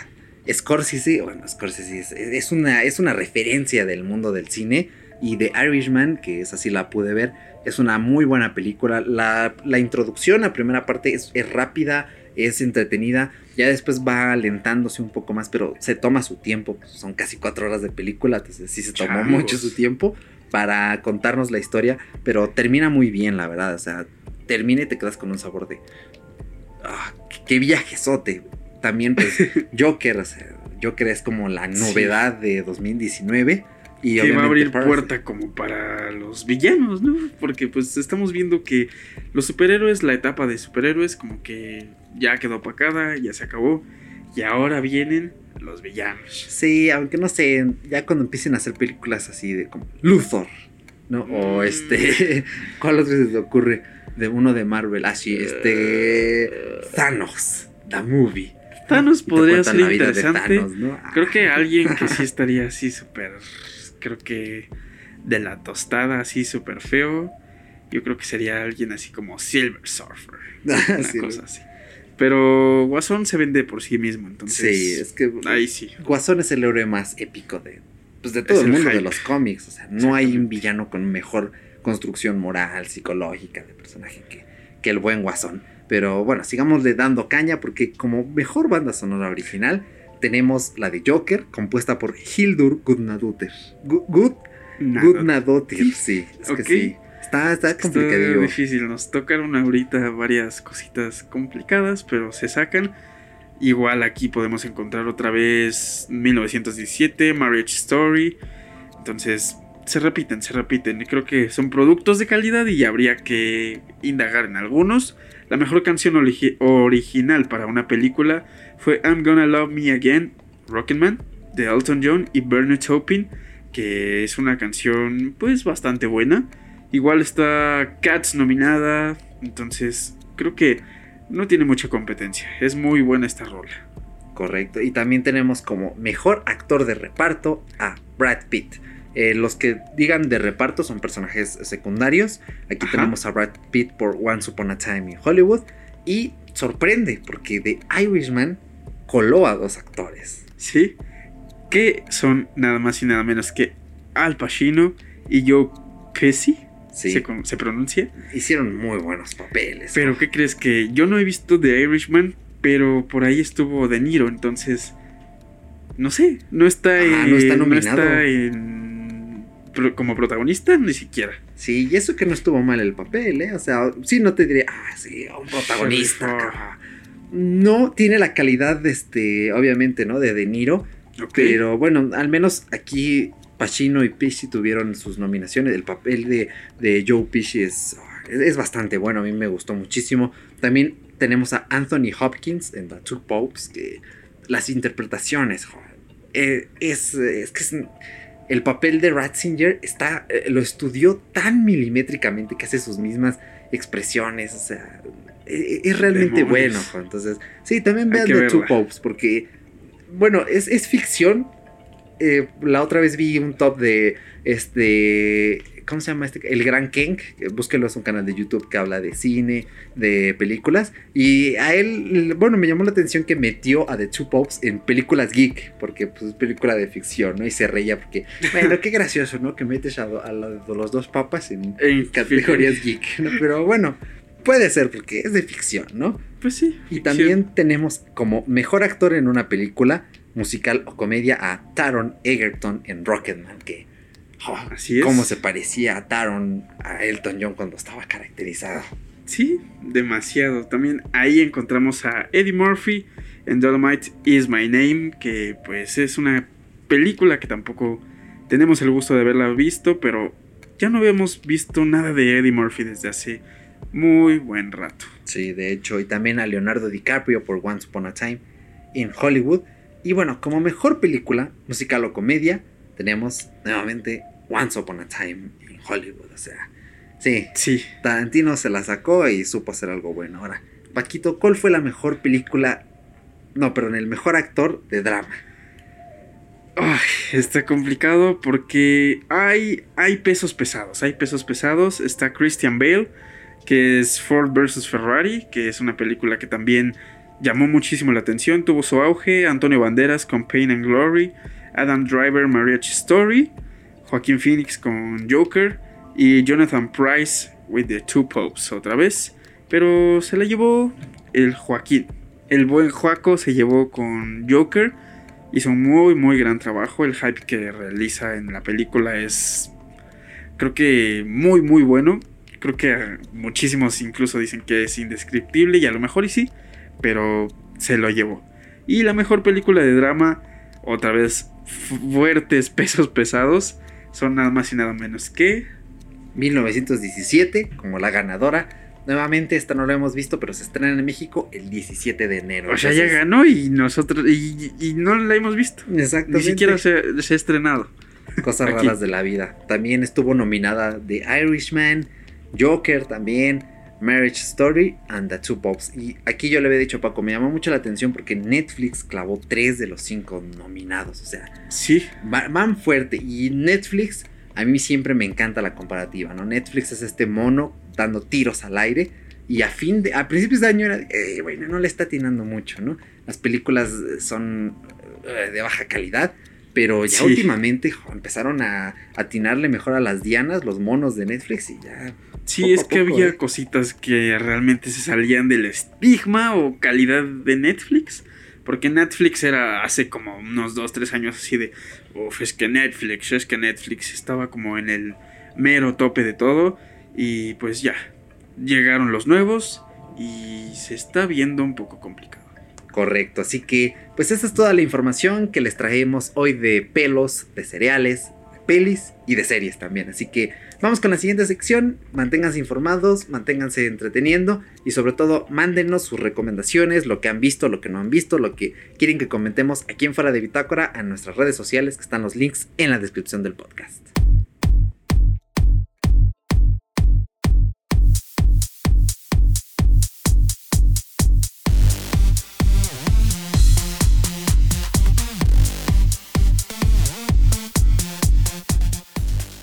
Qué mejor para finalizar esta década geek con nuestras recomendaciones. En cada uno de estos episodios de revista les vamos a estar dando lo que nosotros consideramos algo bueno, algo que hemos estado consumiendo, ya sea un libro, una serie, una película, esa vieja costumbre que teníamos, pero aquí nos vamos a tomar el tiempo, no vamos a andar a las prisas de, ah, quedan 5 minutos, recomiendo algo en 5 minutos, sino que vamos a explicarles por qué y cómo. Y como esta década geek es especial por ser la primera y vamos iniciando 2020, les vamos a recomendar esos podcasts que hemos estado escuchando en 2019, esos podcasts que queremos de verdad que ustedes escuchen en 2020.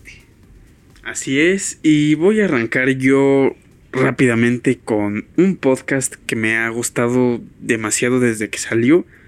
De hecho, creo que no había hablado de él se llama Soliloquio de Ben Shorts. No sé si conozcas a Ben Shorts. Sí, lo he visto en Twitter. Sí. Bueno, es un, es un güey que ha trabajado en las redes, es uno de los pioneros de YouTube, México obviamente. Entonces imagínense cuánto tiempo desde el 2008 hasta acá. Ya son más de 10 años como creador de contenido y recurrente. Entonces no es un creador de contenido que sea estancado a mitad del camino, sino que ha prevalecido. Y me parece que hace casi dos años comenzó con su proyecto del soliloquio, que es un podcast que prácticamente habla sobre motivación, crecimiento personal, experiencias, vivencias, a veces hace llamadas con personas para poder pues conversar tener una pequeña tertulia con esas personas que están interesadas en compartir pues una experiencia con la, audiencia, la audiencia de Ben Shorts, que entre ellas pues estoy yo.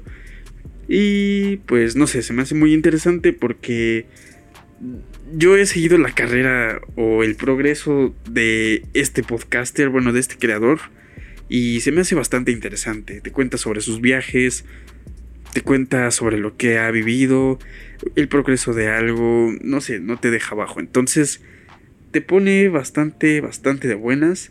Y creo que esa es mi primera recomendación. Mi segunda recomendación es un podcast de Diego Dreyfus. Diego Dreyfus es un, una persona que tiene un título que aleja a mucha gente desde que lo lees. Y no sé, e, eso mismo él lo repite antes de cada podcast, porque el podcast se llama Diego Dreyfus y el podcast se llama Put que no lo oiga. Entonces. Ed explícito, ahí ya. Este programa la va a tener marcada. ¿eh? Entonces, no sé, no podía resistirlo. eh, habla sobre, habla sobre, perdón, es que ando medio pensando así como en ello.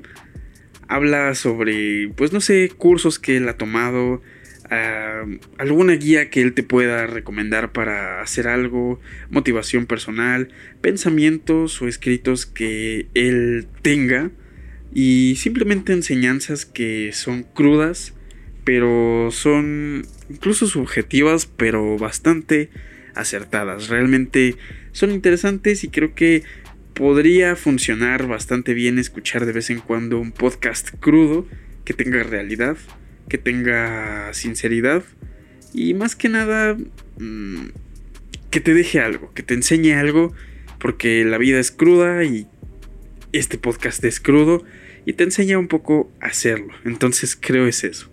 Y el último podcast que quiero recomendar se llama Martes de Misterio. Es un podcast como súper de curiosidades, como de cosas de terror y esas cosas. Vivencias, todo así de anécdotas de personas que se comunican con el podcaster, que la verdad en este momento no recuerdo el nombre, pero ellos comparten sus experiencias como de fallos de realidad, eh, paranormales, todo este tipo de cosas. Entonces, está interesante, creo que de vez en cuando meterte un susto con un podcast es interesante. Y no solo con un podcast, a lo mejor con algún juego, alguna película, una canción, algo que te haga sentir temor, creo que no está nada mal. De hecho, De 10, ¿eh? Ya, ya me lo acabo de buscar ahorita, ¿eh? Sí, me, me enganchó, me enganchó. sí, está bueno. Entonces, y aparte es argentino el muchacho, entonces de ahí estoy agarrando mañas para, para un secreto que existe por ahí en el podcast. Pero, bueno, no mañas, sino como que la lingüística, vaya. Pero bueno, está, está interesante y tiene buenas reseñas, está bueno. Y sí, martes de misterio es en los martes. ¿Tú qué nos quieres recomendar en este podcast que se llama... Fuera de bitácora. Así es. Muy bien, pues lo primero que les quiero recomendar, la verdad es que yo escucho muchísimos podcasts, me la vivo en los podcasts, pero este 2019 tristemente ha sido un año en el que de plano algunos sí murieron, no volví a ver nada y dije, bueno, ni modo. Unos se van, otros llegan, de hecho, los podcasts son como los amigos. Unos, unos vienen, otros van, ¿no? Algunos se quedan, buen tiempo. Entonces, el primero que les voy a recomendar es uno que Paco me recomendó y realmente este podcast eh, se volvió un hábito y ha sido un parteaguas. Se llama Te invito a un café de mi buen Robert Sasuki. Es un podcast que habla sobre psicología, desarrollo personal.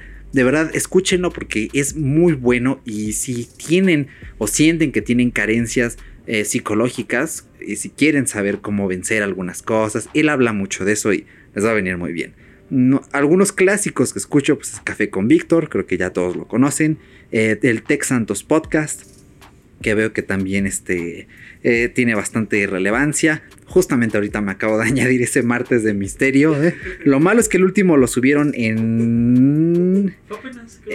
Mm, es que mi- aquí me lo marca en octubre, ¿eh? Ah, no, 7 de enero de 2020. No, mira, Sí, bueno, sí, sí, sí. menos Apenas mal, ¿eh? Escuché apenas el, el nuevo. Está bueno. Escúchenlo, pero escuchen fuera de Bitácora también. Está bueno. sí, también. Ese es muy bueno. El siguiente que escucho es Stream Show. Stream Show antes era parte de Esto con Jobs no pasaba, pero ahora forma parte de SH Plus Media. Es nuestro principal medio para enterarnos de series y voy a hacer muchas referencias a José Luis Hurtado, también a Pedro que lo dirigen porque realmente me encanta Stream Show, es de mis favoritos. También este año me añadí el Mac de Javi, de Javi Saldívar, un creador español que es un buen podcast, me gusta bastante su forma de ver la vida, de decirnos cómo utiliza sus gadgets, se los recomiendo. Otro peso pesado que también me encanta y que es un imprescindible es Cultura Digital. Cultura Digital es el sucesor espiritual de Apledecir. Apledecir era un podcast daily. De hecho, Cultura Digital también es un podcast daily. Y Ricky Fernández, que es el host, de verdad que tiene mucha experiencia, es un maestrazo, tiene mi admiración y, y realmente es un gran podcast. Ahora, uno que murió y que gracias a Paco ya tengo reemplazo, se llama Noches de Terror. Noches de Terror me gustaba bastante, pero últimamente han estado subiendo exclusivos solo para mecenas. Y bueno, o sea, vas a Evox. Ah, bueno, en Evox, sí. En Evox. Y, o sea, sí, se le puede donar, ¿no? Todavía no lo hago, pero vale la pena. Pero extraño las ediciones normales, ¿no? Entonces, Sí, ah, de hecho, había otro podcast que quería recomendar, pero igual por lo mismo de que mecenas en, Patre- en Patreon, perdón, y todo eso, pues lo dejé de escuchar. Digo, ya después, cuando consigo un empleo, pues ya a ver qué pex.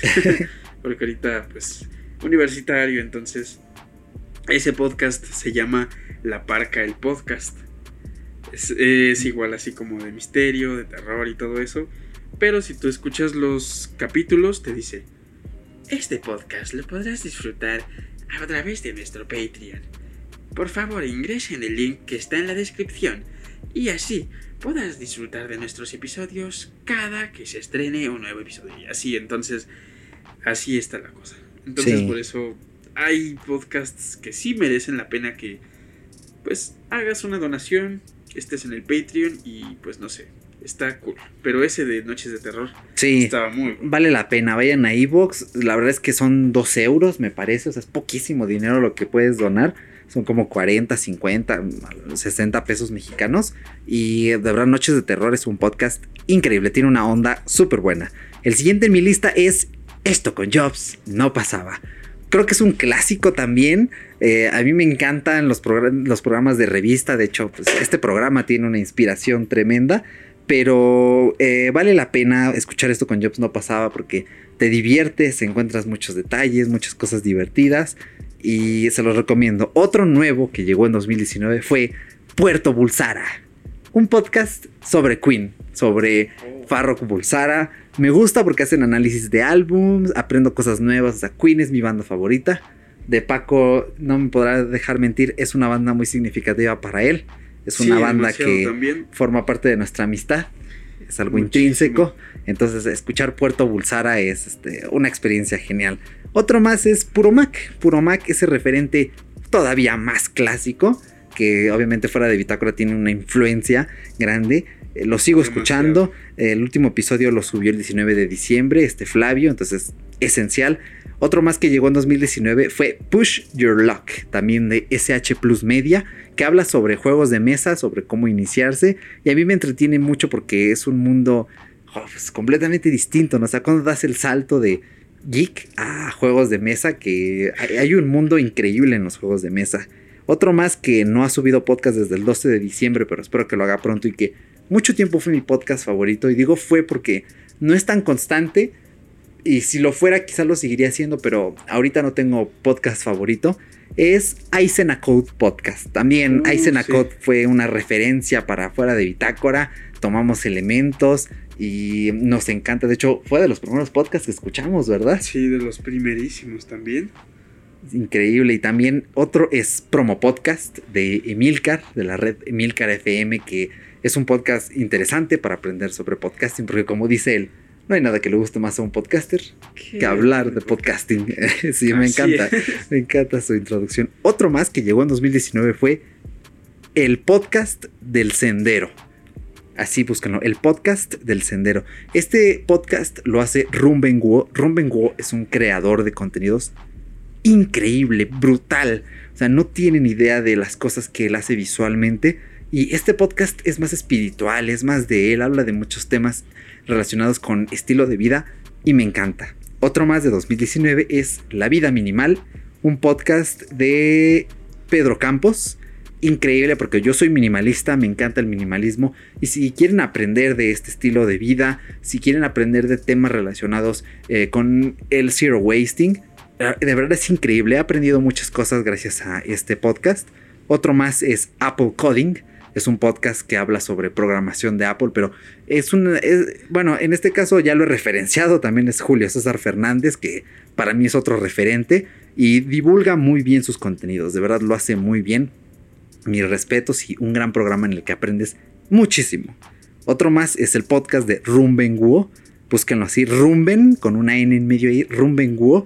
Ahí habla sobre fotografía, crear videos. O sea, es un podcast muy para creadores de contenido, pero también si no eres creador, puedes aprender cosas muy interesantes que quizá no sabías cómo se hacían.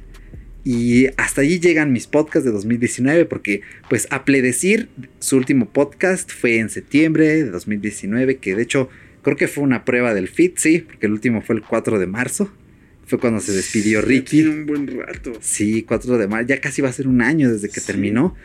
Estaba Noches de Miedo también, que es del mismo creador de Noches de Terror. Allá hablaban de cine de terror, ahí conocí muchísimas películas, así que si quieren meterse al mundo del cine de terror, escuchen los episodios. Ahorita no han estado subiendo nada, yo confío en que va a regresar, tiene que, pero allí van a conocer muchas cosas de películas, de cultura, de terror. Otro más que estos ya, estos sí ya son así uf, demasiado viejos. que ya no van a revivir. Es Late Night, también del creador de Noches de Miedo y Noches ¿En de serio? Terror. Sí, ahí habla también de temas así como medio, medio oscuros. Medio gore. Bueno, su premisa es en este podcast hablamos de cosas que solo se puede hablar en la noche. Y no son solo son cosas de terror. Por ejemplo, hay este, un episodio que se llama Muertos en fotografías, secta- sectas sexuales y a ordenar con Marie Kondo. Entonces, pues, ustedes, ustedes vean que- que puede ¿Qué- salir qué de un programa de- así. De podcastes, sí, Sí, claro que sí. está muy genial, ¿eh? Otro es Hablo Geek de este Federico Hatun, eh, también un referente en el podcasting. Este sí ya lo dejó de subir, pero Hablo Geek tiene es como un podcast de divulgación de temas muy complejos que te los hace más sencillos de entender. Y el último es Bitter Cast de Ricky Fernández, que tenía entrevistas cada mes con creadores de contenido, subía un episodio mensual. El último, este podcast de verdad no está activo desde 2017. Yo Ya Ah, moriría si no, lo ya retomara. tres años. Sí, y es un podcast genial. Tiene invitados como Mario de la red de Mario, eh, Gerardo Pérez, Celes Bernaldez, José Morales de Móvil Zona. También este. Había. Bueno, que yo me acuerdo. no, había un episodio con este Fernando del Moral, pero no lo encuentro. Y con Saúl López de Pásate a lo Eléctrico. Así que. Estos son todos mis podcasts. Estos son los que les recomiendo. Y de Muy verdad buenos podcasts. tómense su tiempo porque muchos les van a gustar y sobre todo esperamos que esta recomendación les guste.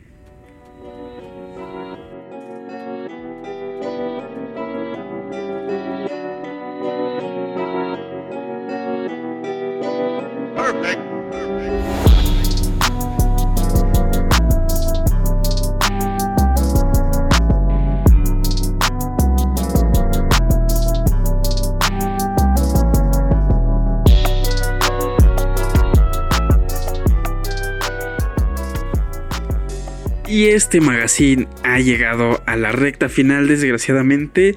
Estamos muy contentos de estrenar este nuevo, pues, magazine. Este es un concepto totalmente nuevo aquí en Fuera de Bitácora. Existen magazines que nosotros hemos escuchado en algún momento que nos han servido de inspiración.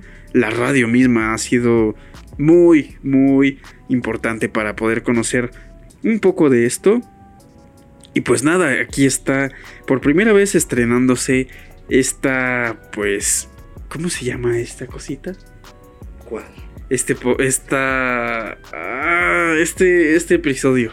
Ah, pues. Ah, década geek. Década Geek, es que tenemos un dilema porque no, sabe- no sabemos si dejar este nombre. De hecho, se me olvida un poco, ya van como dos veces. Porque según la matemática, la década inicia a partir del 2021 y es un debate que ha habido en Twitter y un debate que ha habido también en Facebook. En YouTube también. En No, YouTube ahí también. Se matan, ¿eh? En Bueno, YouTube. sí, en todos lados ha existido un poco de ello. De que la década termina en el 2020. Más bien empieza en el 2020, perdón, o empieza en el 2021. Que porque son nueve años del 2011 al 2020. Entonces, no sé, yo también tengo un dilema conmigo mismo porque la matemática dice una cosa, pero La sociedad dice otra. dice otra. Y Sí. la música también dice Sí, otra cosa. exacto. Eso Entonces, es también justo sí. había pensado. O sea, yo cuando pienso en Back in Black, yo no digo, ah, Back in Black es un álbum de los 70, porque fue de la 1980. Y Exactamente. si 1980 es parte de la década de los 70, pues es de 1970. 1970. Pero no, es que cuando haces et- etnología del rock, pues no lo clasificas en los 70 porque pues, el estilo es completamente distinto. Así es, es cambiante con toda la. eh, con toda la. ah, se me olvidó la palabra. Pero no pasa nada. Entonces, no sé. Es muy. no nos muy- maten, por favor. Sí, no, por favor. Solamente es mera opinión. Es lo que nosotros pensamos. Y pues esperamos que este magazine les haya gustado demasiado como a nosotros hacerlo. Créanme que este tiempo vale ba- bastante, bastante la pena. Hemos trabajado demasiado. Bueno, el host es quien se ha matado muchísimo más. Y pues muchísimas gracias por escuchar este podcast, este magazine. Fuera de Bitácora tiene un branding impresionante que va con todo en esta nueva temporada. Y muchísimas gracias a ti, carnal, por invitarme aquí a al set de fuera de bitácora número uno porque el mío es el set de el, el set de fuera de bitácora número 2 pero este es el chido no este es el oficial no Sí, realmente le dimos tanto amor a este episodio de Década Geek que estamos reunidos los dos. Es- Este es el tercer episodio, de verdad, desde el 2018 que no nos reuníamos.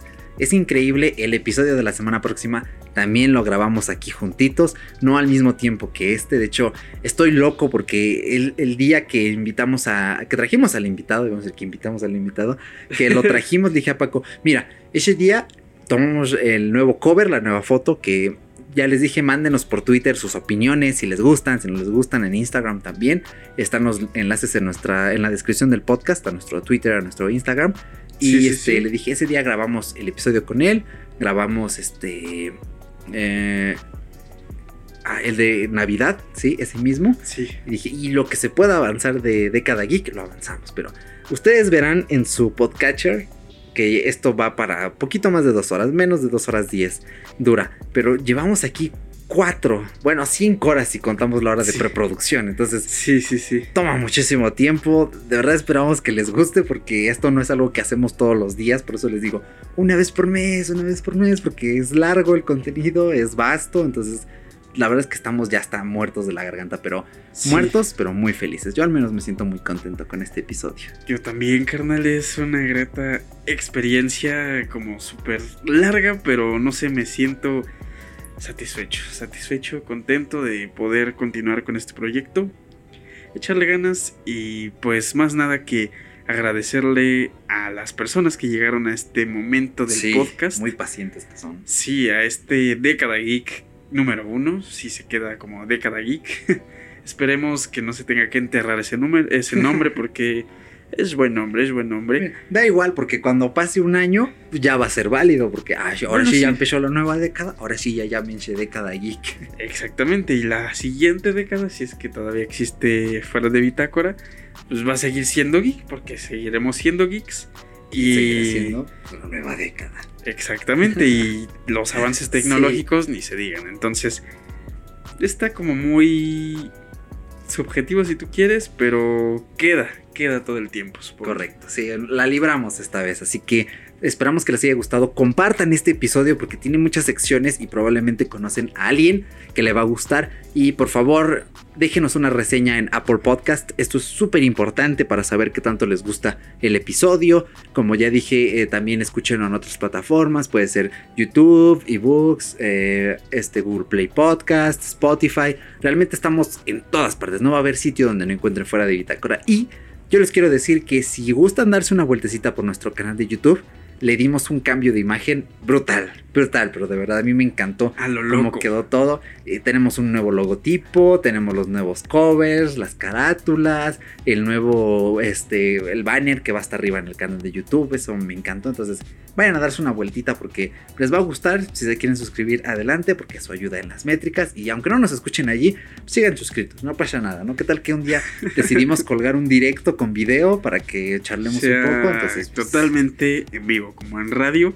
Y déjame decirte, bueno, a ti como podcast escucha que todo ese trabajo de edición y todo eso del nuevo, de la nueva imagen de fuera de Bitácora fue hecha con qué? con un iPhone 11. Así es, entonces, ¿qué más podemos esperar? Ese Pikachu nuevo que tiene Eric ha funcionado bastante bien en varias ocasiones y esta no fue la excepción. Entonces, muchísimas gracias, estamos muy contentos y esperemos que les haya gustado este podcast de Década Geek. Correcto, así que feliz 2020. Aquí vamos a seguir. eh, no nos vamos a ver la semana próxima, vamos a vernos dentro de 15 porque este episodio es tan largo que queremos darles tiempo de respirar. Aparte el episodio siguiente también está un poco largo, entonces vamos a llevarnos la relax. Vamos a estar pues eh, entre cada semana, cada 15 días. No les voy a prometer podcast cada semana porque van a haber semanas que vamos a estar apretados. Sobre todo cuando un podcast sea muy largo pues sí queremos darles tiempo de respiro de, ah, espérate, me acabas de aventar una hora y media y en siete días me avientas otro. Entonces, Otro de ah, 40 o de una hora, entonces sí es muy, muy, muy cierto lo que dice Eric sí. de ese espacio. Entonces, pues lo. Bueno, el año pasado yo estaba presionado porque les quedamos mal como cinco meses que no subimos nada, nos tardábamos mucho y dije, no, sabes que 2019 tiene que ir apretado y cada semana tiene que salir algo sí o sí. Hubieron semanas donde hubieron inclusive dos podcasts, que era cuando hubieron pesos pesados en el cine Sí, y les sí. hicimos reseña, pero ahora eh, vamos a llevárnoslo más tranquilo, porque también nos presionamos un poquito, son podcasts complejos, les metemos una edición muy chula que esperamos que les guste, así que nos vemos en 15 días y durante todo 2020, que no les vamos a faltar, se los juro y perjuro, así, así me muera, vuelvo a revivir, me levanto de la tumba y vengo a hacer el podcast. Perfecto. Fue una muy, muy buena referencia. y pues nada, muchísimas gracias. Y pues ya no queda nada. Fuera de Bitácora. Ah, que por cierto, que la música que están escuchando ahorita al final la hicimos nosotros, ¿eh? La de los inicios. Hay mucha música que hicimos nueva, entonces hay por ahí mucho ojo, ¿eh?